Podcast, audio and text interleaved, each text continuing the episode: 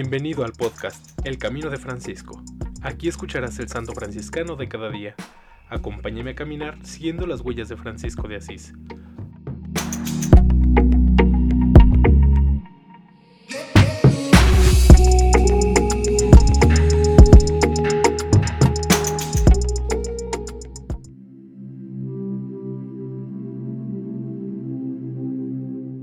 Marzo 23.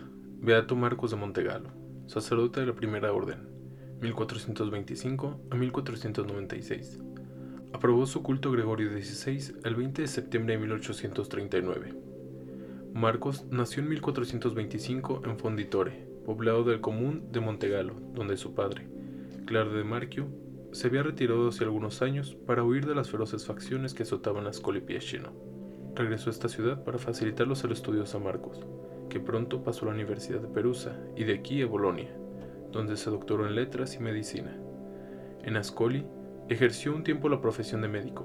Para satisfacer los deseos de su padre, en 1451 se casó con Clara Tibaldeschi, noble mujer, con la cual vivió en continencia. A la muerte de su padre, al año siguiente, de común acuerdo los esposos abrazaron la vida religiosa.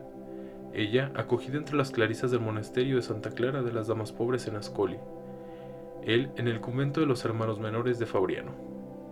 Hecho noviciado en Fabriano, fue superior en San Severino. Luego comenzó la misión de predicador, bajo la guía del gran cohermano San Jaime de la Marca.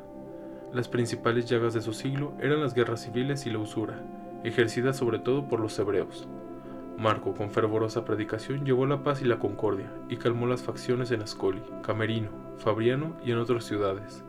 Contra el abuso de los hebreos instituyó montes de piedad en Ascoli, Fabriano, en Fano, en Acherbia, en Vicenza, en Ancona, Camerino, Ripastronzone y Enfermo.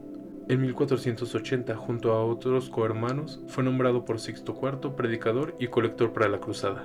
También fue director espiritual de la beata Camila Bautista Varano. Encontró tiempo para escribir también algunas obras, entre ellas La Tábola de la Salvezza, que imprimió en Florencia en 1494. El 19 de marzo de 1496, en Vicenza, donde estaba predicando, fue sorprendido por la muerte, y fue sepultado en la iglesia franciscana de San Biagio Vecchio, donde fue objeto de culto público. En Ascoli Picenzo hay en la iglesia franciscana una pintura del Beato, fechada en 1506. En Montegalo se erigieron altares en su honor. No mucho después de su muerte fue compuesta una alabanza rítmica latina que exalta su vida santa. Marcos de Montegalo pertenece al numeroso grupo de predicadores del Evangelio y de la penitencia, del estilo inalcanzable por su equilibrio sobrenatural, de San Bernardino de Siena. Ellos produjeron una primavera de vida cristiana, una florescencia extraordinaria de santidad. En alabanza de Cristo y su siervo Francisco. Amén. Beato Marcos de Montegalo, ruega por nosotros.